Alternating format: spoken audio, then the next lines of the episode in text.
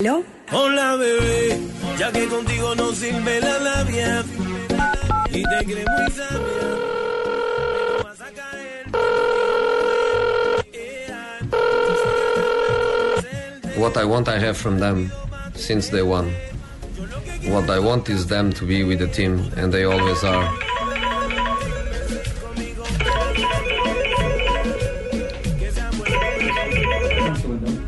Hello?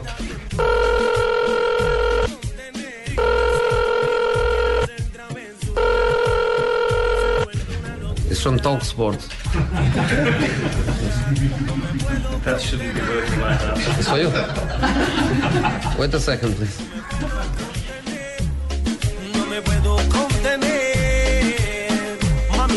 Estás haciendo? Yo no te estoy mintiendo. No hay un detalle que a mí se me escape de tu cuerpo. Y cuando te pones a hablar, mi mente está imaginándome el momento, el lugar. Perdóname si te molesto o si te sueno muy A ritmo de reggaetón comienza Blog Deportivo a las 2 de la tarde y 40 minutos. Se nota que es viernes. Uy, pero ahí sí hablo rapidito la niña de Cali. Cuando se trata de rumba y eso. No habrá contestado el rapidito teléfono a alguien últimamente. Sí, sí. ¿Usted últimamente le ha contestado así a alguien desconocido? No, 44 a mí de no me ha pasado. Con contestar a alguien desconocido no me ha pasado. ¿No? Eh, a Joana. Em, ¿Sí?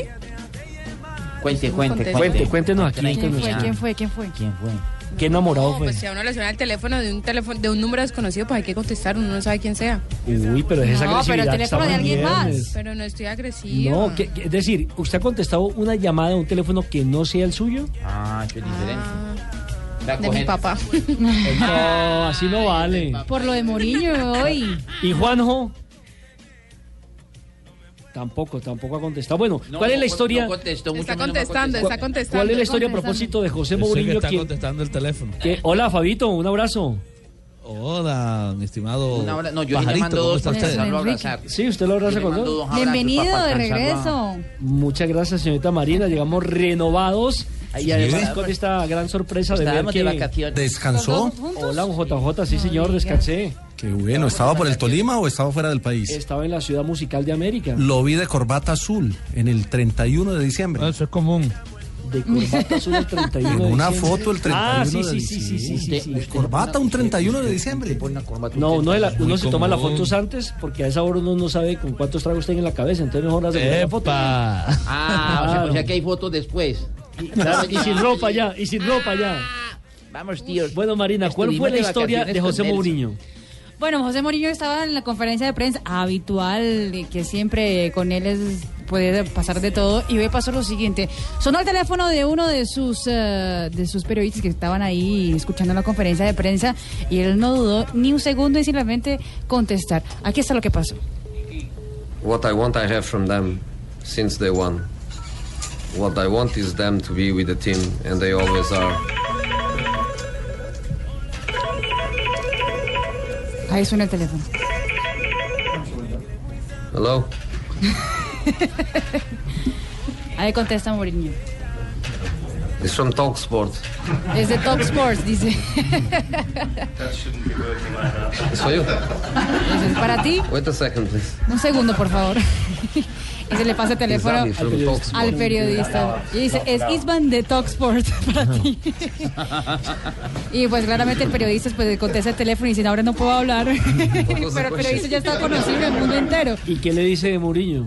No, Mourinho al porque final dice- Mourinho, vuelve a la conferencia de prensa y ¿cuál era la pregunta que estaba contestando? Porque no, no le acordaba ni Tiene nada. Mourinho, Mourinho tiene una fama de mal genio, pero es un genio. Sí, sí, sí. Es un No, genio y y tiene un sentido del humor fino. Eso le pasó al periodista porque había puesto el celular para grabar, no lo puso en modo avión, claramente.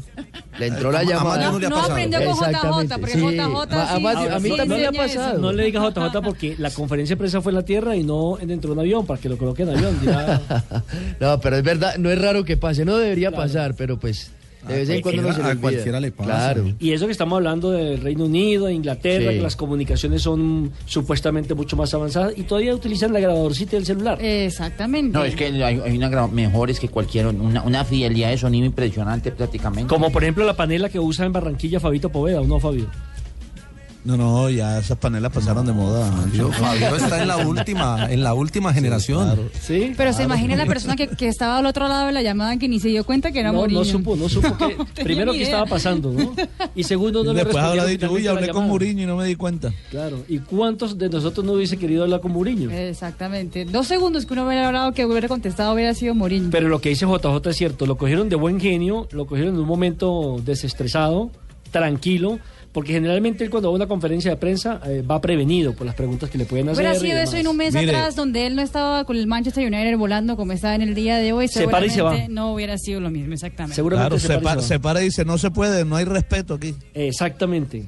Eh, pues uno pensaría que obra de esa forma, conociendo los antecedentes de Murillo, que como lo decía aquí muchas veces Javier, él necesita de otra persona a quien atacar para poderse fortalecer, para poder estar y sentirse vivo en una conferencia de prensa o en el mismo escenario, en el mismo estadio, ¿no? Pero vuelve a ser el protagonista hoy de las portadas José Mourinho por su estilo peculiar. Hoy contestando ¿cómo así que teléfonos de los demás. Marina? No, no. Ah, un estilo Que- Su- su estilo particular. Sí, particular, claro. distinto, Ah, ya, ya, perdón, perdón. auténtico. Por- es por lo que es viernes. Sí, sí, sí. ¿Usted dónde pasó vacaciones? Que viene como acelerada. Eh, eh, ¿qué- ¿Cuál acelera? Yo soy, yo soy Carlos Mario, ¿cómo hay sí, que pero, acelerar? pero por eso le digo, porque viene toda, como toda locancia. Pero si es Carlos Mario. Por eso. ¿Qué le, qué le pasa, Nelly? Usted, usted, usted, me, usted, usted qué me está queriendo decir prácticamente. Él ya lo entendió, no se preocupe. Ay, de pucha, hombre, no le digo. Ya, Carlos ya. Mario, que nosotros no sabíamos de ti. No, no, yo no, Nelson me está inventando calumnias.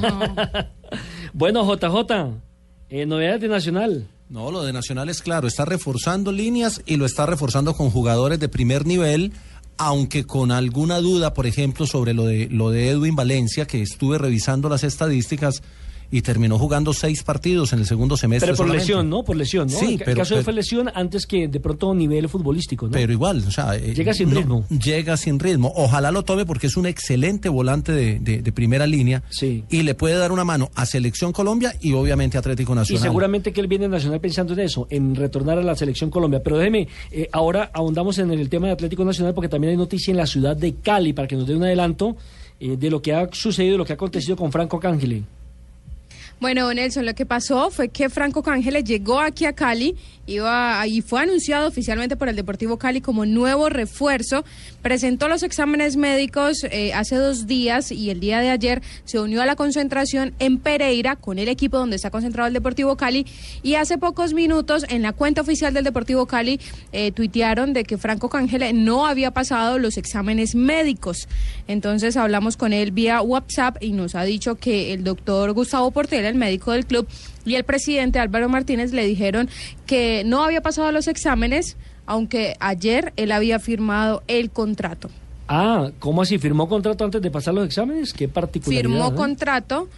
¿Y Sí, entonces mire, qué van a hacer ahí al me- respecto? Bueno, pues en este momento está reunido justamente Franco Cángele con su representante y un abogado para definir qué va a pasar, porque es le raro. pregunto yo, ¿ya había firmado contrato o un precontrato? Y me dice, ayer había firmado el contrato. Pero me parece también, eh, con todo el respeto y responsabilidad de la gente del Deportivo Cali, no aprende la lección. Total. Entonces, ¿para qué se le hacen el examen si ya había firmado contrato o no? Exactamente. Y por los lados del el Yuyu, ¿qué pasa, Fabito? No, hasta ahora eh, no hay noticias nuevas de contrataciones. Los mismos nueve jugadores que ya se contrataron. El técnico Alberto Gamero sigue exigiendo un zaguero central. ¿Sabe, Nelson, usted que estuvo por, por la ciudad de Ibagué? eh, Gamero está muy interesado en Feiner Torijano. Sí, es Pero- que Tor- Torijano fue el, el eje de la defensa del Deportes Tolima para llegar a la Yo, yo semifinal. estoy interesado en ese jugador. Seguro, porque, profe. porque yo ya trabajé con él. Entonces, entonces a mí se me facilitan las cosas. porque Porque ya tenemos, tenemos la comunicación y tenemos, ya él me conoce y yo lo conozco a él. Seguramente, aparte de eso, él le, le encanta trabajar con hombres que ya conocen su manera de trabajar, su ideología futbolística. La ideología mía que, que, que todo el tiempo, pues yo no, yo no sé si ustedes ya se están dando cuenta que yo mantengo asustado. Bueno, hacemos una pausa en materia de novedades, de equipos, de lo que es la pretemporada y demás. Y más adelante también vamos a hablar de la selección Colombia que ya el próximo domingo partirá rumbo a Ecuador para el torneo Se sudamericano. vienen los Porque tenemos- amistosos también, además, ¿no? Porque tenemos eh, a esta hora ya eh, contacto con el presidente de la División Mayor del Fútbol Profesional Colombiano, el doctor Jorge Perdomo, quien acaba de llegar de esa eh, cumbre del fútbol mundial, para que nos hable un poco de lo que significa realizar un, munda- un mundial, el de Qatar 22, con 48 equipos. Del Doctor Perdomo- 2026, sí. 2026. Doctor Perdomo, bienvenido a Blog Deportivo, un abrazo y feliz año. Gracias, Nelson, muy amable. Eh, Ramón Yesurún eh, representa a Colombia en ese Congreso de FIFA, él es miembro del Comité Ejecutivo, un alto cargo, y por supuesto la decisión que se tomó allí, yo le puedo decir que había sido casi que consensuada, había sido muy socializada por Infantino, quien recientemente estuvo en Colombia y nos había manifestado su interés y nos dado, nos había expresado sus puntos de vista. Nosotros los compartimos totalmente.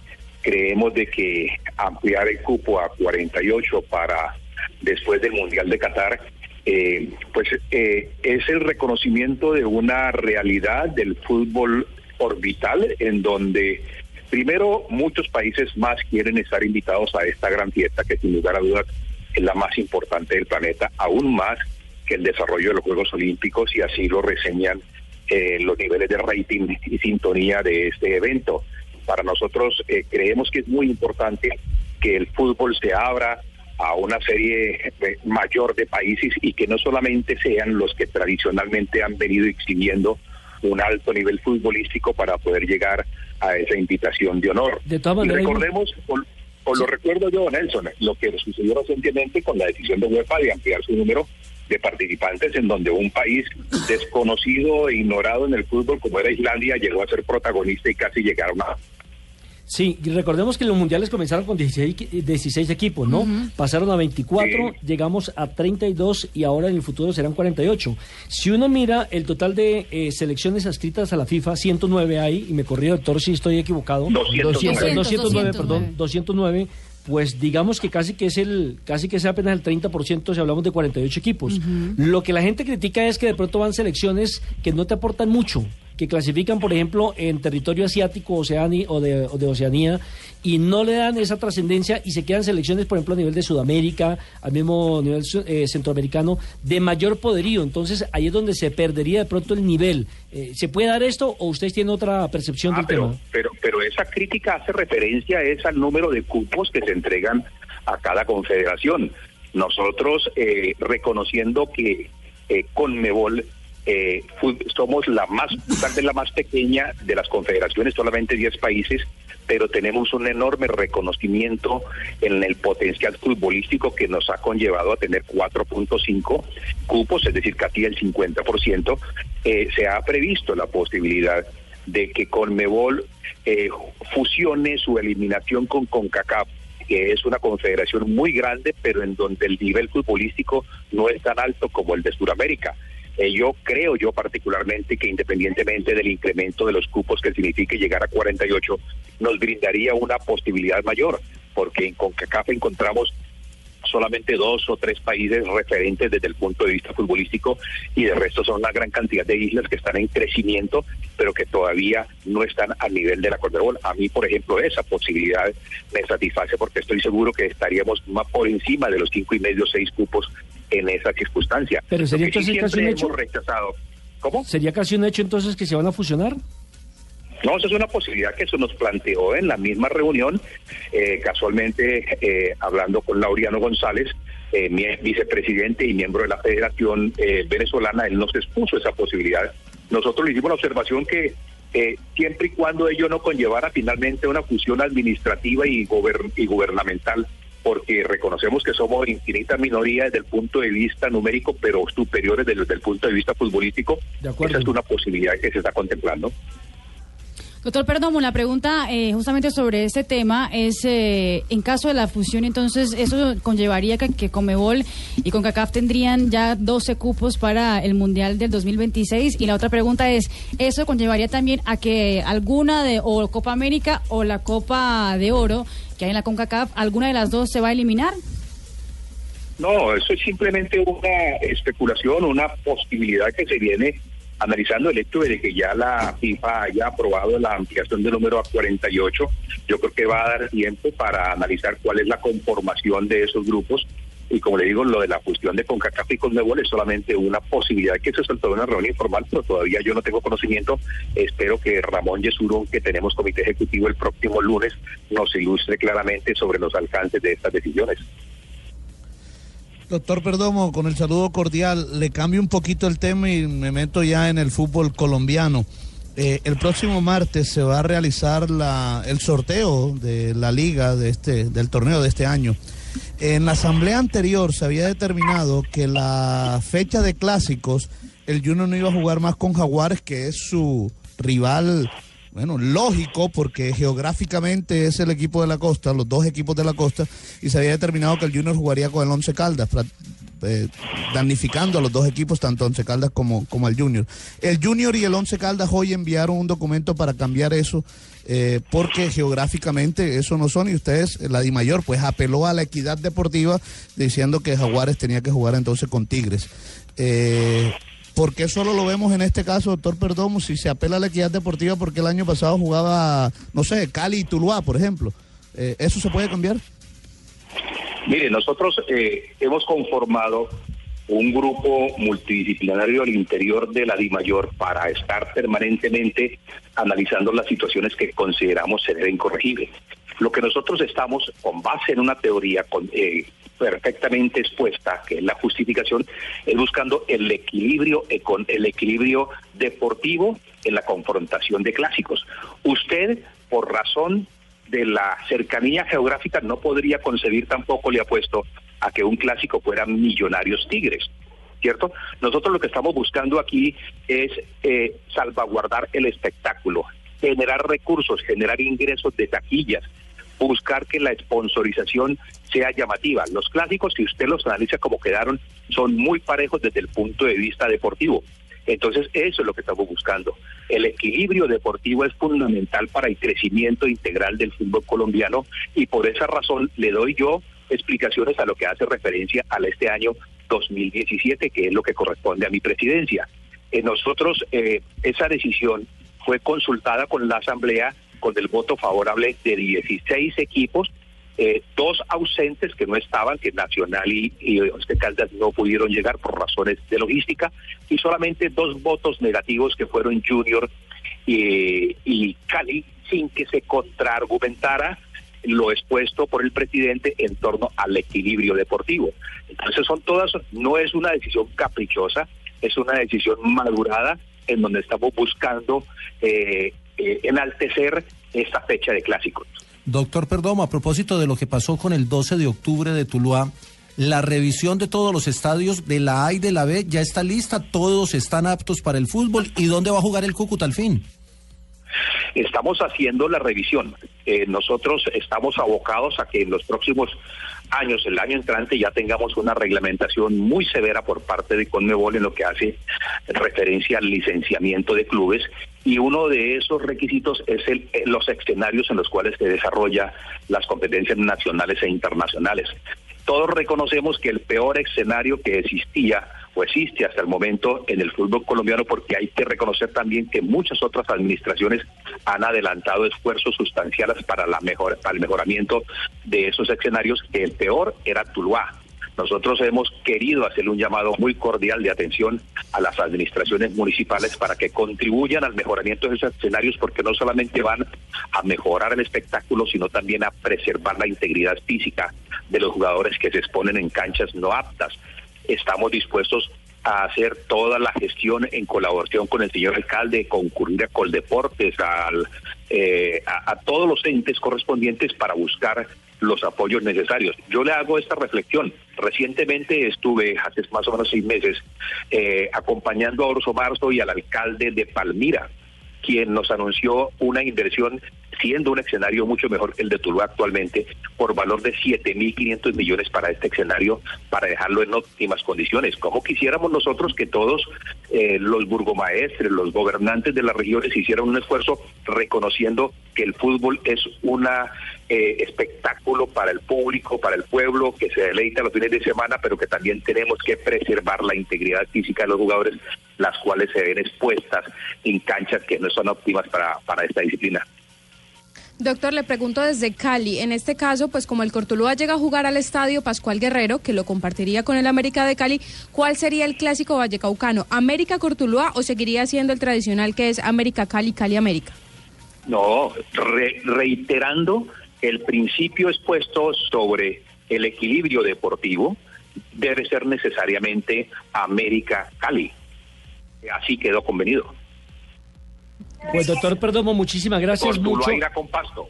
A Cortulaira con pasto, perfecto. Ok, ah, Cortuluá Pasto, perfecto. Y gracias. América se mantiene con el Deportivo Cali como, pues por tradición, por historia siempre ha sido. Doctor Perdomo, muchas gracias por su amabilidad con Blog Deportivo, mucho éxito en su labor durante 2017 en la división mayor del fútbol profesional colombiano. Con mucho gusto, siempre la orden. Era el doctor Jorge Perdomo, presidente de la DIMAYOR, haciendo referencia precisamente a lo que es el campeonato mundial que se realizará con 48 equipos y por supuesto a lo que pasa en el fútbol colombiano. Fabito. Hay que quitarle entonces el nombre de clásico porque ya no lo son. Ahora es. Ya no son eh, clásicos eh, regionales, partido- ¿no? Sí. Ahora son Sí, partidos pues lo de equidad deportiva. Exactamente. Es partidos de equidad deportiva, no, eso es Sí. lo último. Equidad deportiva y equidad eh, financiera, ¿no? Eh, dejémoslo en, en financiera mejor. Sí, financiera, porque pues eh, es obvio que, por ejemplo, un Junior Once Caldas debe, en teoría, llevar mucho más hinchas que un Junior, eh, por decir algo, Tigre. Vea, vamos, Jaguares. vamos a decir la verdad O de todo esto. Los señores de Jaguares, el presidente de Jaguares, Nelson Soto, hizo eh, campaña dentro de los clubes de la Dimayor para que le quitaran el clásico contra Junior porque sabía que con esos 12 puntos que generalmente los gana el Junior se puede ir para la B. Y por eso hizo campaña para jugar contra Tigres, el recién ascendido, para A- decir a- claro a- las cosas. Ahora habrá que ganarle a Tigre en la altitud. Pero muy bacano ver Jaguares versus Tigres. Una, pe- una pelea muy brava. prácticamente. Clásico felino. Eso ahí, Ese es un sí, clásico, clásico felino. sí, clásico, señor. hijo de madre. Sí, ya hay un nuevo yo- nombre, clásico ¿quién- felino, ¿Quién va? está. ¿Quién Y va? si llega a subir leones, ¿cómo hacen para quedó, ba- quedó bautizado aquí en Blog Deportivo el Clásico clásico, felino. felino. Eso Tigre no, Jaguares. no, imagino que llegue la Secretaría del Medio Ambiente y les haga la eutanasia. a No, no, no, no. Tres de la tarde, un minuto, hacemos una pausa y ya regresamos con Blog Deportivo. Estás escuchando Blog Deportivo. Tres de la tarde, cuatro minutos en Colombia. Eh, eh, estamos muy contentos de don Nelson de tenerlo aquí nuevamente. Muchísimas gracias, Carlos Mario. Vino, vino usted renovado con, con todas las pilas puestas. Muchas gracias. don Muy Carlos amable. Mario. ¿Ya?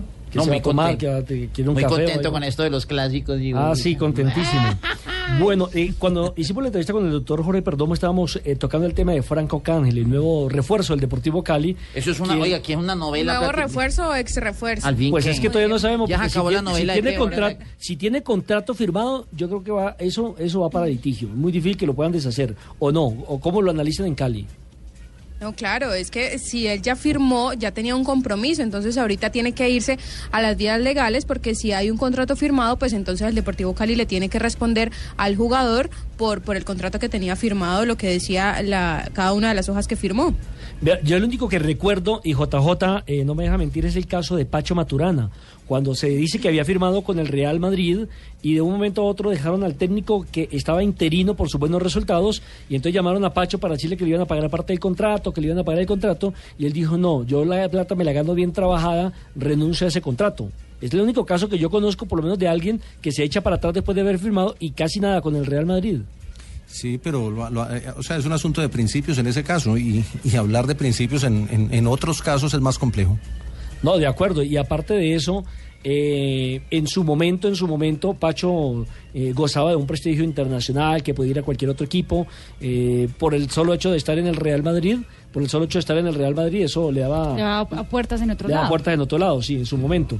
En el caso de, de Franco Cángele, pues habrá que esperar para dialogar con él. Dice que exactamente en 30 minutos nos estará atendiendo para poder que nos explique exactamente qué es lo que está haciendo con el abogado o qué les ha dicho la gente del Deportivo Que, Cali. que, que ahorita no nos sale que, les han- que están aplicando una Lo inyección. que, lo que uno no entiende, lo que uno no entiende de esta nueva novela eh, del, en el fútbol colombiano es cómo eh, un equipo le firma un contrato a un jugador antes de Mm. pasar los exámenes médicos. En- en- eso fue lo que dijimos al comienzo, Fabito, que es inexplicable Sí, que al Deportivo exacto. Cali le hagan esa primiparada. Es que el, el proceso es el- la conversación, de pronto un preacuerdo, pero hasta que no esté la, la- la- el visto bueno del cuerpo médico no, No se puede firma. contratar, no se puede firmar. Oiga, si debería ser el matrimonio, no, no, debería pedir un... ¿Cierto? ¿Cómo, cómo? Así, ¿Pedir primer- qué? exámenes médicos. Un eh, test drive. en te- sí, sí, es que pase por zona de pitch ¿Qué prácticamente. tal, la- Marina? Es que un test drive. Sí, sí, sí, No, Marina. Marina, el- el test de. Cooper, Marina. Marina, actualmente se hace el test. Uno debería, de, de cuando se va a casar, eh, decir, bueno, yo me voy a casar, hagamos un preacuerdo si quiere, eh, pero primero, primero pase a zona de pitch. ¿Sí o no? A, a que, a que le calibren llanta y todo, a ver, qué- a ver qué tal está. Y ahí, La y ahí sí de no, ponchera. Pero eso actualmente se hace, eso actualmente se ¿De hace. verdad, Nelson? Sí, Claro, es que la gente claro. vive juntos antes de casarse. Exactamente. es el test drive. Sí, es el Sí, test usted fue el que se quedó un poquito ¿A atrasado. usted, a sí, usted le yo. hicieron la prueba de la ponchera, Carlos Mario? Eh, que- Ay, güey. Tampoco, No, Jota, no. tampoco. No, yo- Jota yo es viernes, sí. pero no hay que ir Yo tan allá. la mano y, y me, y me casé virgen. Jota, pero sí ve cómo saben todo lo que es el de la, Sí, de la sí, prueba de la ponchera. Todos se alarmaron. Si, si enseguida. sabe Nelson que no se ha casado y ya. Yo me caso por ratico, papá. Bueno, Joana, eh, la gente del Deportivo Cali de todas maneras sigue trabajando normalmente en la pretemporada dirigida por Mario Alberto Yepes, esperando eh, hacer una buena presentación en el 2017. Ya le dieron los refuerzos, ya tiene el equipo de él, el que él eh, quiere lograr estructurar, no lo que le quedó de la herencia anterior. Así es de que este es o es o no el año de, de Mario Alberto. Claro, y la campaña Nelson de este año o de este semestre es Juntos por la décima. Esta mañana hicieron doble práctica de fútbol, eh, jugaron con el equipo del Pereira, Deportivo Pereira, en la ciudad de Armenia. Jugaron dos tiempos de 40 minutos. En los dos partidos ganó el Deportivo Cali. El primer tiempo finalizó 2 por 0 a favor del Deportivo Cali con goles de la Fiera Duque y de Mayer Candelo. Y luego jugaron un segundo tiempo que quedó 5-0 a favor también del Deportivo Cali goles de Dani Rosero, José Lloreda, Miguel Ángel Murillo. Y eh, justamente Pablo Mina, uno de los nuevos refuerzos, habló de lo que, de cómo va esta pretemporada.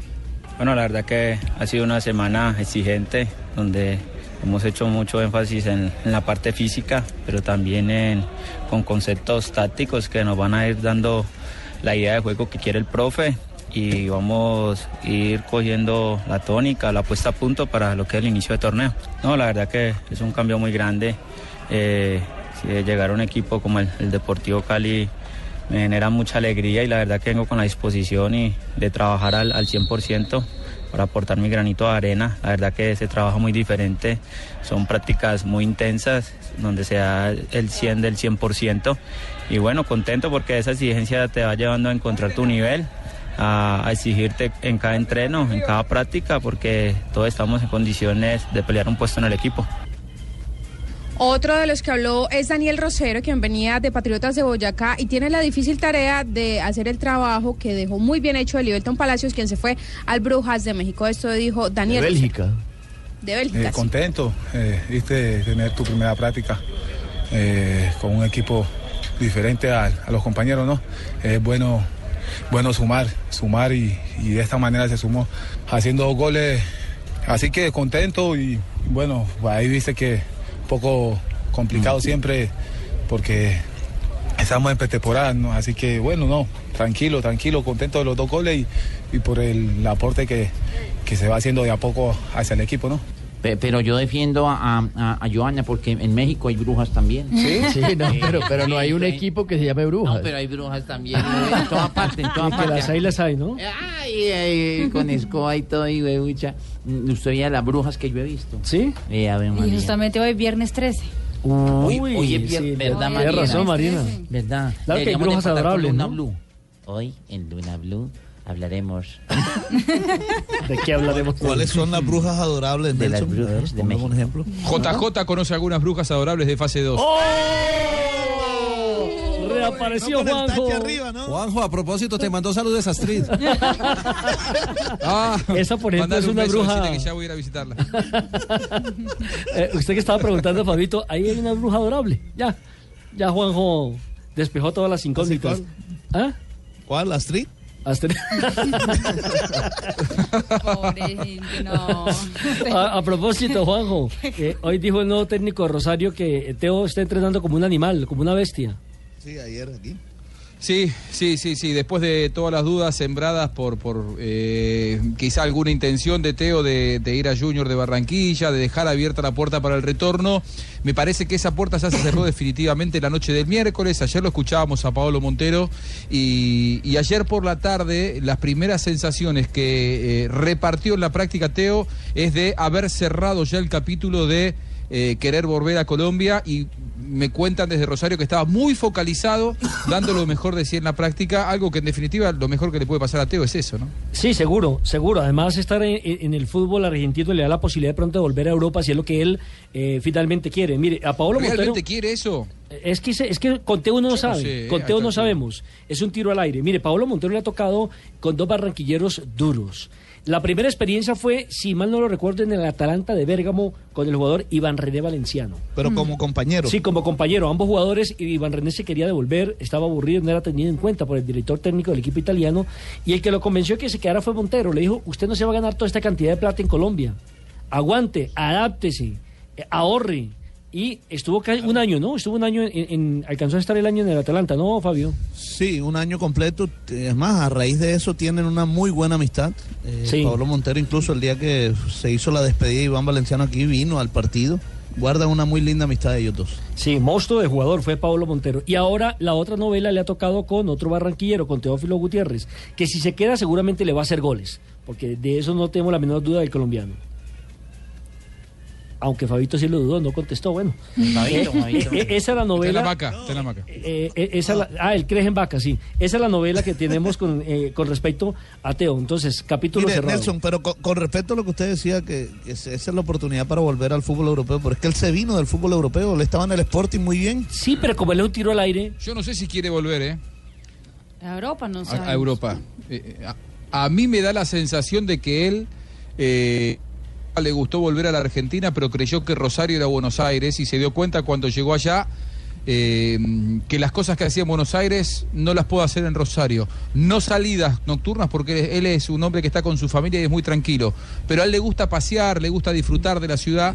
Y Rosario es una ciudad con un entorno futbolístico violento, agresivo. Si, jugares, si jugás en Central o jugás el Newell's, no podés salir a la calle porque te, insinta- te insultan los hinchas rivales. Entonces me parece que eso es lo que a, a Teo lo tiene eh, desilusionado con la ciudad de Rosario. Pero eso era lo que tenía, pues, todos ya conocía el entorno, y él ya en conocía el- y hubiera querido estar en Y Lisboa. él ya conocía el entorno de Argentina, ¿cómo No, era? Pero a él le gustaba Buenos Aires. Eh, eh, claro, es, muy, dice lo que es- es dice muy Ro- violento. lo- Nada que ver Buenos Aires con Rosario. ¿eh? Eh, eh, en Rosario realmente, yo les cuento, y, y yo lo advertía antes de que llegara Teo, Sí, no es sí. lo mismo jugar en Rosario que jugar en Buenos Aires. En Buenos Aires Sí, hay Juan. mil equipos. Vos jugás en River o en Boca y casi que sos uno más, porque es una ciudad muy cosmopolita. En Rosario o sos de Central o sos de Newell's. Si jugás en ¿Una Central ciudad qué? Y te cruzás con un hincha de Newell's por la, por la ciudad, te insulta, insulta a tu familia, si hiciste un gol o si erraste un gol, te insulta el hincha de Central también. Es una ciudad en la que los hinchas realmente, más que hinchas, son, decimos nosotros, talibanes del fútbol. No. Me parece que eso no es fácil de ¿Qué es adaptarse para mío. alguien que no es de la ciudad y creo que Teo lo Sí, sufre. sí. ¿Y qué fue lo que dijo? ¿Una, ciudad qué? Paolo Montero, ¿Una ciudad qué fue lo que dijo? No, no, no, cosmopolita. Cosmopolita. cosmopolita. Ah, bueno, que somos los mejores, recuerdo- estamos en una ciudad, una metrópoli espectacular, divina. No, no, pero de verdad, recuerdo el, que el- durante- el jugador es mucho más anónimo en la ciudad de Buenos Aires que, que en Rosario. En Rosario es, es difícil realmente, ¿eh? hay que conocer lo que es la ciudad de Rosario y el entorno futbolístico. Hay jugadores de Central o de Newell's que piden que los vendan porque no aguantan lo que no, que no está aguantando Teo acá. Y miren que Paolo Montero es un hombre eh, rudo, fuerte, jugó en todos lados, se peleaba con el que fuera. Y ayer mismo le preguntamos y él dijo, yo vivo muy lejos de la ciudad porque me cuentan que es insoportable. Y te lo dijo Paolo Montero. Imagínate si no le va a hacer daño también A a, la, a la tranquilidad de, de Teo. Por ese lado viene Claro. el tema. Lo, lo raro es, que, es que Teo esté buscando eh, pues una vida más tranquila, digamos, para poder pasear con la familia, para poder ir, ir bien en un equipo y pero también tener una vida personal tranquila, pero eso es lo que él tenía en Europa, en Lisboa.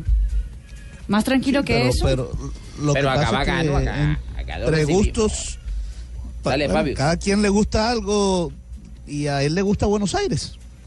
Ah, Pues bueno, es que eso es, lo que, no- es lo que no sabemos, porque a él le gustan seis meses Europa, otros seis meses Buenos Aires, otros seis meses eh, Barranquilla. Buenos Aires, en Buenos Aires ha vivido bastante cuando estuvo en Racing y después cuando estuvo Vivió en mucho River, en Buenos fin. Aires, ¿eh? entre Exacto, vivió mucho River. Central y entre River Lanús y Racing estuvo como tres años. Correcto. Y además, mire, Juan, Juanjo, durante los Juegos Olímpicos, que es cuando se dio la firma de Teófilo Gutiérrez a, Rosario Central, eh, en uno de los programas, blog deportivo que hicimos desde Río de Janeiro, eh, Juan José Buscali decía una frase que a mí me, sorprendió. Es tan duro la rivalidad que hay entre Rosario Central y Newell's que generalmente el técnico de uno de los dos equipos que pierde el clásico no termina el año. Ay, yo, yo estoy de acuerdo Hola, con Ruperto. Teo. ¿Qué más? Mi ¿Cómo está, compatriota, mi compatriota está ahí. Ruperto. No, no, no. Ay, compatriota. Usted lo dice porque los dos son colombianos. No, ay, ¿cuál colombiano? ¿Usted no es colombiano luego? ¿Qué te, qué te pasa? ¿Qué es lo que te pasa? ¿Qué es lo que te pasa? ¿Por qué te ríes? ¿Por qué te reís? Ah. ¿Por qué te reís? En Argentina Ah, lo que pasa es que en Argentina, en Argentina, pues ¿De qué yo te reís, eh, por lo que es una ciudad más- Eh, le dijo boludo, ojo. Juanjo. Juanjo, me dijo boludo. Sí. ¡Ay! ¿Qué pasa, boludo? Ay, ¿por qué me estás diciendo así, compatriota?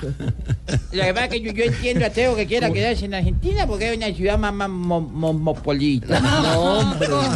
Cosmopolita. Eso, mo- mo- Cosmopolita, mo- internacional, universal. Ay, entonces le dimos vida allí. ¿Sí? Ay, bueno, pero Teo, Teo, bueno. Teo sí gasta, ¿eh? ¿Ah? Teo sí tiene Ahí guita y gasta. Juanjo, pero Juanjo también. ¿Para qué? ¿Sí? Yo, yo tengo que. Todo hay que decirlo. Juanjo es el que me mantiene. Yo gasto en usted, Ruperto. Ay, sí, Ahí también. se, ahí se le va la Claro. guita. Yo no Sí, gasto la en mí, gasto en usted, Ruperto. Y eso me lleva a fase 2 y me presenta ¿Cómo? una- y me presenta minas. ¿Astrid? Y Así. me presenta minas. No, no, no, no, no. no. JJ lo lleva a usted a fase 2, no se es el confunda. que es el, el ídolo. Eh, Ay, JJ, usted Van a bautizar un unas- salón, Salón Juan José Buscalia. Yo no sé si ese lugar existe o no existe, pero la publicidad que le hacemos a ese lugar es Marina. Marina existe. Sí. ¿Sí? ¿Y usted por qué sabe, tengo yo sacar una foto fuera de... Allá ¿Cómo? Usted no hable, Nelson, que usted, usted tiene asiento VIP allá también. tiene tarjeta de viajero frecuente. No es viajero, sino No, viajero. no, viajero. y, tiene, y tiene puntos acumulados y todo.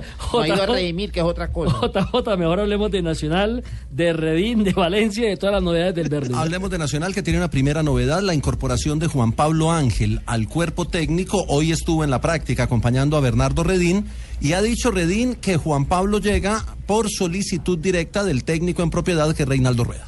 Lo de Juan Pablo es un acompañamiento que le ha pedido el profesor Reinaldo Rueda mientras eh, él está en su periodo de recuperación y, es una persona que nos puede aportar mucho. Yo pienso que Juan Pablo es un referente nacional, un ídolo, un tipo que, que ya conoce este grupo porque trabajó con ellos y es mucho lo que nos puede aportar.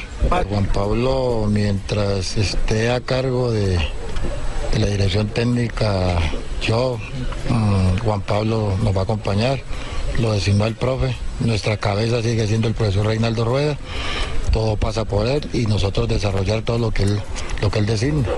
Ve, una noticia, J- J- una noticia que no tiene que ver con lo deportivo. Al mediodía de hoy fue atracado Farid Díaz en Valledupar. Valledupar. Re- recordemos que los jugadores de- del equipo titular del equipo copero les dieron hasta el próximo lunes. Él estaba hoy en su último día de vacaciones en el barrio Villamirian, en la ciudad de Valledupar, que es su tierra natal, y un hombre eh, armado lo atracó, le robó eh, el celular y el anillo eh, matrimonial, pero no, no hubo ninguna lesión para el jugador, afortunadamente para él, aunque no deja de ser triste la noticia. Sí, lo- para- lo- lo importante lo- y lo de eso que Farid es atacante, ¿eh? No, no, es defensor. No. Ah, bueno. No, el Es defensor, lateral. es lateral. Bueno, ¿y Bueno, no- y ya lo J, deportivo- J, J, Sí. tranquilo, desacelérese.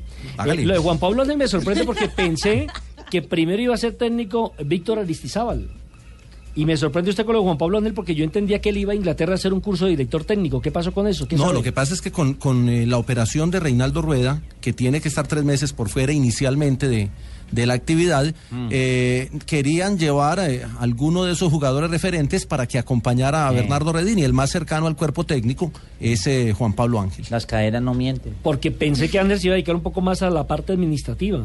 Casi Pero- todos, todos habían pensado en eso. Hablo de la generación de él, de Iván Ramiro Córdoba, quien tampoco quiso en su momento ser técnico o hacer el curso de técnico, sino de dirigente deportivo. Pero sabe que eh, en cualquier caso creo que la experiencia como jugador le aporta un poquito con Total. esa mirada. No es técnico en propiedad, es simplemente un acompañamiento que hace eh, al cuerpo técnico que será encabezado por Bernardo Redín, por lo menos en el primer trimestre. Pero Jota, si es que comienza uno como entrenador, trabajando con Claro. alguien que sepa más que uno, aprendiendo, dirigiendo las divisiones inferiores. Por eso que a mí lo- los técnicos que se quitan los guayos y pasan de una vez a dirigir no me gustan mucho, porque les falta la vivencia. Una cosa es jugar ¿No le fútbol. gusta Yepes entonces? A mí no me gusta como técnico. Una cosa es dirigir, una cosa es ¿Y jugar el y, profe otra cosa es Giovanni? dirigir.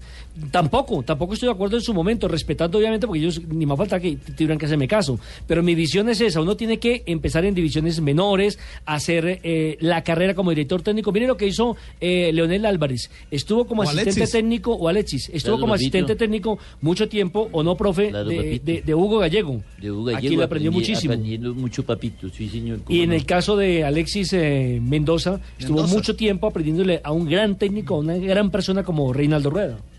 Así es, papito, uno tiene que hacer como un proceso. No, un proceso, profe. papito, Proceso, para- proceso, proceso. Un proceso para poder... Sin la cruz de al- Bogotá. Al 100%, papito. Ahora, hay técnicos que se cambian los guayos, se meten en la cancha y son ganadores, también hay que decirlo. Mire, mire- Ejemplo, ejemplo. Mire Zidane, es que Zidane estuvo de técnico, ¿qué? Un año. El muñeco Gallardo. El muñeco Gallardo, por ejemplo, sí. El mismo Zidane. ¿Quién le, quién le puede negar algo a Zidane con todo lo que ha ganado? Aunque Zidane Sí, hizo no, pero hizo Zidane estuvo mucho tiempo parado, ¿eh? Zidane estuvo cuánto sí, tiempo pero, pero no dirigió, pero no dirigió un equipo profesional, ni siquiera las divisiones inferiores del Real Madrid. es, es verdad. No, no, no, sí, bueno, en está bien, pero digamos... del Real sí. La Castellón, pero El Real Madrid Castilla dirigía, Bueno, ¿no? Claro. Sí, y le fue Pero mal. eso- Y lo peor fue que le fue mal. Pero terminó. Claro, pero, ¿sabes lo que pasa? Yo cuando hay una, un entrenador de equipo grande y pobre, no es por ir contra Zinedine Zidane, pero a mí me da la sensación que es mucho más sencillo dirigir tácticamente a Cristiano Ronaldo, a Benzema, a James. Rodríguez, a Bale, que son todos fenómenos y que saben lo que tienen que hacer dentro De de, la cancha. Y en todo caso ahí el entrenador lo que hace es aglutinar y que, y que convivan los orgullos de los, de los jugadores que otra cosa. No sé si es un gran tacticista Zidane, la verdad. Dirige Real Madrid, creo me, que le me- sale me parece que es un gran eh, relacionista. naturalmente las cosas. Me parece, Juanjo, que es un gran relacionista, que sabe manejar esos egos. El diplomata del camerino. Exactamente. Eh, Es como hay quienes, Juan y compañeros, eh, no les gusta, por ejemplo, aquellos técnicos que no hayan jugado fútbol.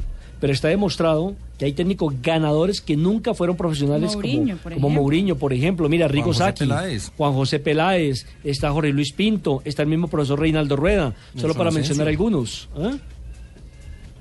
Nelson Asensio también. No, yo no he sido técnico, Ah, quiero ¿usted hacer el curso, quiero hacer el curso. ¿De verdad, don Nelson, usted quiere, quiere ser técnico? Claro, pero no para dirigir, sino para aplicarlo a los Mire. conocimientos periodísticos.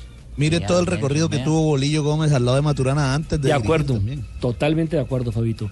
3 de la tarde, 23 Boli- minutos. Bolillo Gómez, que inclusive ya, ya es técnico de Rusia. ¿Por qué? Que no, no vio la noticia que ya los rusos le pueden pegar a la mujer una vez al año. No, hombre, No, ¿cómo no, se le no, ocurre? no, por ahí sí, ahí sí lo vi flojo. Estás escuchando Blog Deportivo. 3 de la tarde, 25 minutos. Seguimos en Blog Deportivo en esta apertura de lo que es el campeonato colombiano que, recordemos, comenzará a partir del mes de eh, febrero. Pero antes tendremos, culminando este mes de enero, los partidos que tienen que ver con la Superliga. Con la Superliga de Colombia, exactamente, donde se enfrentará eh, Atlético Nacional. No, me- eh, No, Me- no, Medellín Medellín Santa Fe. Medellín, Santa Fe, Medellín. Juegan el próximo sábado en el Atanasio Girardot. Medellín hace doble partido amistoso Es mañana ante. Envigado a las 8 y a las 10 de la mañana. Y ese será su, su, su primer eh, juego de preparación y creo que tal vez el único antes de jugar ante, Y, ante el Santa y Fe. J por los lados del Medellín, Mire, por el lado del Medellín, hoy Ever Valencia fue eh, notificado, se va al Bucaramanga. Es otro jugador del cuadro rojo que va al Bucaramanga junto con Carlos Valencia, que viene de México, y con Fabio Urbano. Así que hay tres refuerzos del equipo del Pingo que salen del Independiente Medellín. Leonardo Castro volvió a prácticas ayer con el equipo, pero no va a estar para la- la- los partidos de la Superliga. Y esa es como la gran noticia. Y los refuerzos hasta el momento, Nelson Ramos, Jonathan Lopera, Juan Fernando Quintero, Johnny Viveros y Cristian Nazarit. Yo me quedé, fue en el año pasado, ¿no? Que era Nacional Cali en la Superliga, pero bueno. Tranquila, manina. No, está Tranquila, bien. Todos entendemos. Apenas estamos arrancando, está Sí, bien. estamos calentando, estamos también haciendo la pretemporada. Estamos arrancando el año. Sí, sí, Sí, sí. Como también las, por- las eh, mm, novedades de la América de Cali. Joanita. Sí, eh, pues como lo habíamos anunciado, Cristian Martínez Borja ya renovó hasta el 2019 e Iván Vélez llegó al América de Cali como nuevo refuerzo. Mire, eso es, esto es muy chistoso porque eh, Iván Vélez no tenía pensado pues regresar al América en este momento. Resulta que estuvo en la práctica del día anterior en Cascajal porque le iba a arrendar una de sus propiedades a Yorleis Mena porque pues se vino a vivir aquí, entonces le fue y le estaba diciendo el, el tema de su casa, dónde quedaba ubicada, el tema del arriendo, y resulta que eh, el profesor Hernán Torres se saludaron, hablaron, horas después se fueron al- a la sede administrativa del América de Cali y firmó contrato y es nuevo refuerzo del América. Ese es un calidoso, ¿no? Lamentablemente una Sí. lesión de rodilla lo tuvo mucho tiempo parado, pero mire que la gente del Junior lo aguantó y tuvo partidos memorables con la gente del cuadro tiburón. Regresa a su casa, en, en un momento determinado incluso fue hombre de selección No, a colombiana. la casa de él no está. Acuérdense que está buscando una en arriendo. No, no, no, él no. No, no, no, iba a Mena. alquilar Ah, una. A Yorlais Ah, Mena ah. le iba a alquilar Sí, una sí. de sus casas ubicada eh, al sur de Cali, cerca de Cascajal. Y pues justamente Vélez ha dicho que él siempre había querido volver a su casa, que es el América de Cali. Bueno, siempre uno quiere volver donde le va bien y donde lo quieren. Los afectos que demuestran la gente en la calle, en redes sociales, son bastante grandes. Así que para mí es gratificante, feliz, mi familia está muy feliz, mis amigos, y contento por esta nueva posibilidad. También Iván Vélez eh, pues ha dicho que se siente contento de volver y que este será uno de sus retos más importantes en su carrera. Lo mejor de mi carrera, eh, a pesar de que también salí campeón con Once Caldas, de lo que jugué en Argentina, de lo que viví en Junior, que no lo puedo olvidar porque fue una parte difícil de mi carrera con la lesión, con el apoyo que tuve de ellos y que siempre viví agradecido con, con la gente de Barranquilla. América es un sentimiento que, que no lo puedo ocultar, nunca lo, lo he ocultado de, esa de- de otra manera, lo he, lo he manifestado siempre. Bueno, ojalá le Ya una mano importante a la América, porque ese tiene sentido de pertenencia por el equipo. Sí, además pues entonces con esto se cerraría eh, el tema de contrataciones porque pues se había dicho que Tipton iba a llegar al América, pero pues con la llegada de Iván Vélez entonces se descarta esto. No, Ay. No, Tipton, otra vez. Un palito de queso. Leider. Uy, qué rico. De, de Iván Vélez, de Iván Vélez también hay que decir el gran profesional que es un señor Gran en tipo, toda. Sí, sí. Estamos de acuerdo. Un caballero y además un gran profesional, trabajador, dedicado a su profesión. Eh, por algo se pudo recuperar de esa lesión que tuvo. A cualquier otro hubiera sacado del fútbol y él, mírelo, ahí está jugando todavía. Muy amigo, entre otras cosas, de Hugo Rodallega. Los dos. ¿Ah, eh, sí? sí, sí, pero amiguísimos, amiguísimos, amiguísimos. Que a propósito está haciendo un contrato nuevo, ¿no? Para el Transport. Tra- Trabzonspor, exactamente, de Turquía. De- ¿Eso qué es estuvo un canal de televisión o qué? No, no, ese es un equipo turco. Ah, el Transport fue el equipo que compró a Teófilo Gutiérrez. El del eh, problema con Teo, sí. primera vez. Sí, sí, sí, es cierto, Fabito. A propósito, eh, Juanjo, eh, ¿escuchó las declaraciones de Pere Grataco, el dirigente del Barcelona, que le costó el puesto? ¿Qué dijo? Escuchemos qué dijo exactamente, porque formó una polémica tenaz en España. No fue solamente Leo, Leo es una persona de los más importantes del equipo, pero realmente el que pasó fue todo el equipo. Sin Leo, sin Neymar, sin Suárez, sin Iniesta, sin Piqué y los demás jugadores tampoco sería tan buen jugador. Pero evidentemente que, Neymar es el mejor, eh, que Messi es el mejor jugador. Por eso lo echaron, Juanjo. Es que no tiene que ser muy... Es el, relacionista público del Barcelona. Y va a hablar del mejor jugador Del mundo. del equipo. No, puede ser. Ah, diciendo que Messi no sería tan bueno sin sus... comp- Bueno, claro que muchos piensan Yo lo creo mismo. que se expresó mal, ¿no? Para, para mí que lo que él quiso decir es lógico. Él solo no te puede ganar los partidos si no hay un equipo que lo respalda. Pero eh, se expresó fue mal, muy dijo, infeliz, él no como es lo tan dice. bueno. Y ahí, Sí, o sea, sí, me parece que se hizo el harakiri. El hombre tocajo terminó echado del Partió Barcelona. la lonchera. Sí, partió la loncherita. ¿Ah? Yo No. también me, me yo cara tomando el harakiri también. ¿Sí? Sí, sí, sí, sí, yo. ¿Y por qué, Con, Mario? con, con mi, mi esposa Cristina nos hacemos el harakiri cada rato. Uy, esas son palabras mayores. Sí, no, bueno, y otro que se va de la Liga Premier, parece que es Diego Costa, ¿no? Pues ah, lo que pasa es que Diego Costa esta mañana, su relación con el técnico, el italiano Conte, no ha sido la mejor en esta temporada. eh, pero esta mañana el diario Daily Mail publicó fotos del entrenamiento donde los dos tuvieron una pelea fuerte. Eh, después de eso, él no fue convocado, Diego Costa, para el partido contra Leicester de ese, fin- de ese fin de semana y aparentemente tiene ya un precontrato con China de 30 millones de euros que después de la pelea del día de hoy se puede concretizar en cualquier momento, pues las relaciones entre Costa y el eh, técnico italiano están totalmente ya aguas divididas. Y ahí se olvidará de la selección España, me imagino. Pues no es que no le fue bien, ¿no? Sí, exactamente. No Cuando lo convocaron no marcó la, diferencia. La, como la, la mala cosa de, de Scolari, que lo quiso para la selección de Brasil y desde que él dijo que iba para España no ha podido. O sea que le hicieron un favor a Brasil. No ha podido. Bueno, entonces, Diego Costa ya en China, Tevez en China. ¿Qué pasó con eh, eh, JJ? ¿Qué pasó con Jackson? Sigue en China. Porque Sigue- el hombre aparentemente no estaba contento, ¿recuerda? Mm, no, lo que pasa es que él anda en, en- en- en- en un mal momento, para no decir en un bajón, en un mal momento que viene desde que estaba en España y no ha podido tomar o retomar su, su línea de goleador, Claro. que fue gran goleador en otros equipos, y, y no ha podido encontrar raro. su forma. Qué raro que esté desencantado en China, en la super competitiva Liga China, de la cual es fanático JJ Osorio. No, hombre. Ve, Juanjo, a propósito. Juanjo, un dato, un dato que preguntan mucho en redes porque hay una versión en Medellín de un jugador argentino que es Lesman que podría llegar al Medellín según versiones de prensa, pero no, no hay nada, nada concreto. De Germán Alejandro Lesman, eh, dicen que podría llegar al Medellín. ¿Tiene alguna referencia de él?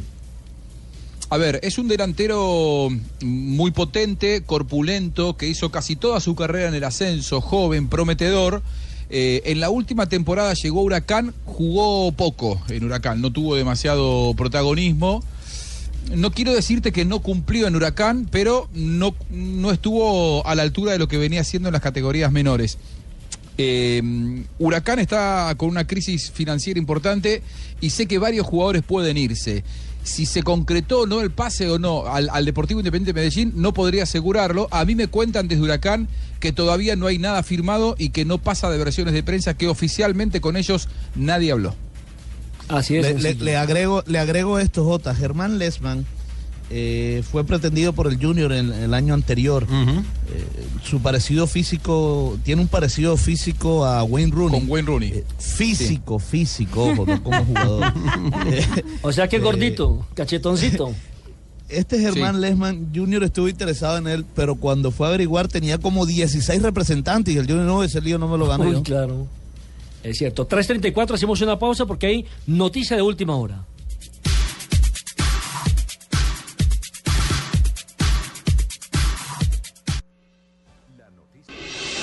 Estás escuchando Blog Deportivo. Ya son las 3 de la tarde y 39 minutos. Hoy, viernes 13, para los agoreros. Una fecha para, la, para las brujas de nuestra amiga de Cali. Bueno, ¿Cuáles eh, brujas? ah, pues eh, recuerda que usted confundió el tema de las brujas. No, no, no le están diciendo bruja, tranquila. Joanita, le cuento que ya la Confederación eh, Brasileña de Fútbol ha comenzado a vender las boletas para el partido de la amistad entre Brasil y Colombia. Exactamente, a las 11 de la mañana hora colombiana, 2 de la tarde hora brasileña, empezó la venta de la CBF para el partido amistoso, el partido de la amistad también se está diciendo entre Brasil y Colombia. Los eh, partidos hay que recordar a la gente que solo estarán los jugadores que juegan en las ligas locales. Eh, porque no se trata de una fecha FIFA. Eh, la CBF eh, también explicó en un comunicado de prensa que toda la venta de la boletería va destinada a la Chapecoense para que puedan repartir a las familias de las víctimas de la tragedia del avión de la mía. Y además de eso, a la gente que no pueda ir al partido, que no esté en Río de Janeiro, a los colombianos o brasileños de otros estados, pueden también comprar un boleto voluntario Significativo. significativo eh, que es simplemente para ayudar Sí. Eh, se llama eh, etiquete de la de la solidaridad y vale 50 reales más o menos 50 mil pesos así que el que esté interesado puede ingresar a comprar eso a través de, de la, de la, la línea www.cbf.com.br y también ayudar a las familias de las víctimas de la ¿Que, Chapecoense. que- que le das información, Vinicius? Va a comprar 100 Pero boletas. hay, hay que, hay- ole, ¿verdad? Bueno, Y no, 100. Ah, claro, claro. 100 boletas, Hay que apoyar esa campaña. Hombre. pantalla gigante. Sí. 50 hembras. A propósito, el partido va a ser en Río de. Janeiro, ¿no? En el Exacto, estadio. en el Iseñão. El Iseñão, que antiguamente llamó Joao Avalanche cuando yo lo conocí. Sí, ahora es Nilton Ah, Santos. Ahora es Nilton Santos en Claro. homenaje a uno de los. es que nadie, nadie de- ni, ni lo recuerda como Joan Velange ni como Nilton Santos. La gente, como está en el barrio del ¿Cómo es que llama? ¿Cómo es que llama, don Nelson? ¿Cómo es que llama? Yo, pues Nelson. No, no, el estadio. Ah, Iseñão. Y ahora, Ahora, y es el Estadio Olímpico de Río, ahí ganó la medalla de oro eh, nuestra... El cuarto nombre del atleta- estadio-. Claro, yo tuve la oportunidad de cubrir las pruebas de atletismo para el, para el Panamericano del 2007. Decía Juan. No, que, que mm, a la distancia me parece que más allá de dar la información de lo que va a ser ese partido amistoso, eh, a mí me gustaría resaltar la actitud de la Federación Colombiana y de la Confederación Brasileña de Fútbol, pero sobre todo la Federación Colombiana, porque Cuando pasó lo que pasó con Chapecoense, ¿se acuerdan que llegaron promesas de todas partes del mundo? Todos iban a, ayudar a Chapecoense. Todos se ofrecían. Todos le iban a dar plata. Eh, ahora todos se borraron. Creo, el otro día, Marina, vos contabas, hubo un equipo de Brasil que le dio a Sí, un lateral, probablemente un jugador que le sobrara del plantel, o Eh, no, no lo sé. sí. Pero todos dijeron, hasta Racing de la Argentina dijo, yo le voy a regalar jugadores. Todos dijeron, y hoy todo el mundo le da la espalda a Chapecoense. Riquelme se ofreció para jugar.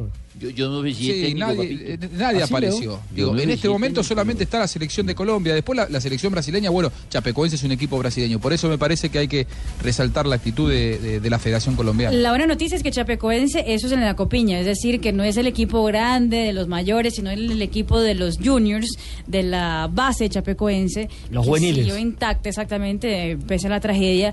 El equipo está jugando la copiña en Brasil, que sería el torneo juvenil. A Copiña. el, La de Copiña, comienzo del bacana. Año y pues hay futuro porque ellos ya están en los cuartos de final de la copiña y jugarán contra Yo el quiero una copiña Uy, no, no, no, ¿cómo parece Una usted? copiña hombre? con la... Eso es muy al- Y también hay un partido amistoso para recaudar fondos entre Chapecoense justamente y River Ecuador. Ese partido va a ser en Guayaquil también con ese propósito. River Ecuador, ese no es el equipo precisamente de Riobamba, creo.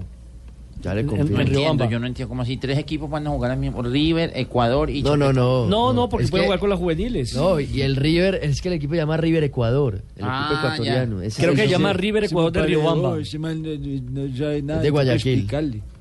De Guayaquil, que es donde va a ser el, el partido. Ah, sí, pues que, que River Ecuador es un equipo allá, hombre. River Ecuador se llama el River equipo. Ecuador, ya. Por eso, sí. que antes se llamaba River Plate de Ecuador. Ah, por eso, entonces. A ver, No, Ríos por 1 eso. y Río 2, terminamos la discusión. Va a ser en Guayaquil ese partido. Ah, bueno, ya entonces quedó claro, ¿no? Quedó claro Ah, que va a bueno, ser ya, el sí. también el 23 de enero. JJ, mejor hablemos del debut de Nairo Quintana. Pues eh, sí, señor. Se viene, se viene la temporada ciclística alta. Hablemos primero del debut de los colombianos mañana para ir en orden, porque empieza en Australia el, eh, el eh, Tour Down Under. El Tour Down Under. Estaremos nosotros dándole las, Tranquila, Goga, tranquila. los pormenores de esta competencia. Adelante, sí, JJ. Gracias, Goga. Estará, estará Jonathan Restrepo, estará Esteban Chávez, estarán los eh, eh, primos. Eh, Sergio Luis eh, Henao Y y, Sebastián. Henao y hay una, una gran expectativa porque es, es el inicio de temporada, es la primera carrera de World Tour. También comienza este fin de semana, ya digamos, en una, en una carrera un poquito más local, el- el- la Vuelta al Táchira, que es una vuelta internacional, pero que no tiene equipos de- del World Tour. Y donde también habrá presencia colombiana en, en- en- en terri- en tierras venezolanas. Y la semana entrante es el, eh, la Vuelta a San Juan, que es eh, la, que la que reemplazó el Tour de San Luis es y Argentina. donde veremos eh, a Nairo Quintana con el Movistar, si acepta la invitación el Movistar, que todavía Eh, lo sí, tiene, veremos. estoy preparado para lo que se venga encima porque todas estas carreras... ¿Las tres grandes? Me sirven, no, son dos nomás. Usted va a hacer dos. Usted ya dijo que iba a hacer Giro y Tour. Así a su técnico no le haya gustado que usted lo haya dicho. Así es, yo voy a hacer el, el Giro y el Tour, así al técnico no le haya gustado. Y tiene... Hoy la organización del Challenge de Mallorca ya confirmó que estaría Alejandro Valverde junto a Nairo Quintana al final de este mes, ¿no? Jota, en la, en la, en la primera justa de Nairo Esa es la, en la- este- en este- el, el último fin de semana de enero. Exacto. Eh, ahí tendremos el debut de Nairo, que creo va a ser menos kilómetros este año, antes de correr las grandes. El año pasado hizo mucho kilometraje y de alguna manera eso le pasó factura en el, en el Tour, que fue su primera carrera de tres semanas. Eh, no se olviden, mijitos, que yo también pues, me estoy preparando para, pues, para... para, Checho. para- Pero usted qué va a hacer Rigo. Rigo. No, ¿Hace y- Rigo? De Rigo. No, y pues, eh, mijitos, pendientes Ah, pues, de Rigo. todo, porque, porque vamos a estar pues pendientes pues, de, de cada uno y, y pues dando, dando pues lo O mejor sea, de como todo. que no lo van a tener en cuenta para las grandes, ¿no? Esta temporada. Así que no me va a tener en cuenta para la grande, entonces, ¿qué, entonces, ¿qué voy a hacer pues? O sea, Eso dijo el director Ah, del Canon. ¿Qué de- pasa pues, mijito? Eso dijo la Goga. No, yo no he dicho nada, no me meta en chisme, Nelson. No, yo creo, yo creo que lo de lo de Rigo le van a apuntar más eh, a, a tratar de volverlo un clasicómano Exactamente. en carreras de un día, de carreras de tres días, y por ahí puede ser una gran oportunidad para, para Rigoberto. El año pasado estuvo muy cerca de ganar una al final de la temporada, fue tercero en, en dos pruebas importantes y podríamos tener un buen clasicómano colombiano, lo que nos abre otro panorama para el ciclismo. Bueno, pues muchas gracias, mijitos, y pendientes pues, de lo que va a hacer. Yo voy a ser el clasicómano del 2017, pues. Bueno, 3 y 46 frases que han hecho noticia. Emilio Butragueño, el dirigente del Real Madrid, dice, la vuelta en Vigo nos obliga a un buen resultado en la ida. Eso sobre el cruce de la Copa del Rey entre el Real Madrid y el Celta de Vigo. Eduardo Berizzo, director técnico del Celta de Vigo. Estamos estimulados para vencer al Real Madrid. Y Paul Pogba, el hombre del Manchester United, el francés, dijo, soy fan de Neymar, es el crack del futuro. Luis Enrique dice, hay que tener tranquilidad en la renovación de Lionel Messi. El argentino todavía no renueva el contrato con el Barcelona. Mírale. Pjanic. Pjanic. ¿Cómo? No. Pjanic. Pjanic. Y entonces. Pjanic, Bueno. Pjanic. O, o violines, como quiera decirlo. Volante como un de la Juventus. Me hizo bien tener un tiempo para adaptarme al equipo con Dybala. No hay problema. Él es un grande. Adriano Galliani, el director deportivo del Milan, ya vieron que el equipo se ha recuperado. Berlusconi y yo hicimos bien. Ah, Mm. Y José Muriño dijo, no podía faltar la de Muriño, miren, Jürgen Klopp es bueno, pero no es tan calmado como yo. La siguiente frase la hace Leonardo Pisculici, nuevo jugador del Vitoria de Brasil. Aspiro a que mi nombre se vuelva importante acá. Oiga, Pisculici se fue pues, para el Victoria. Tiene que volverse importante No un nombre puede que ya Lleva, desde mayo sin jugar Pisculici, cuando salió de River y sonó para Millonarios. Que vino equipo, eso le iba a decir. Y el que también está sonando para el fútbol brasileño y no eso no es un chiste ni es actualidad panamericana ni nada de eso es Didier Drogba. Ah, sí. Él eh, fue ofrecido para el Corinthians, los dirigentes del Corinthians ya tiene 38 años, ya, ah, dijeron que no le interesaba. Ah, pues un buen sitio para que pase vacaciones. Pero, pero los eh, se volvió tendencia en las redes sociales, la gente del Corinthians diciendo ven Drogba y aparentemente están haciendo presión.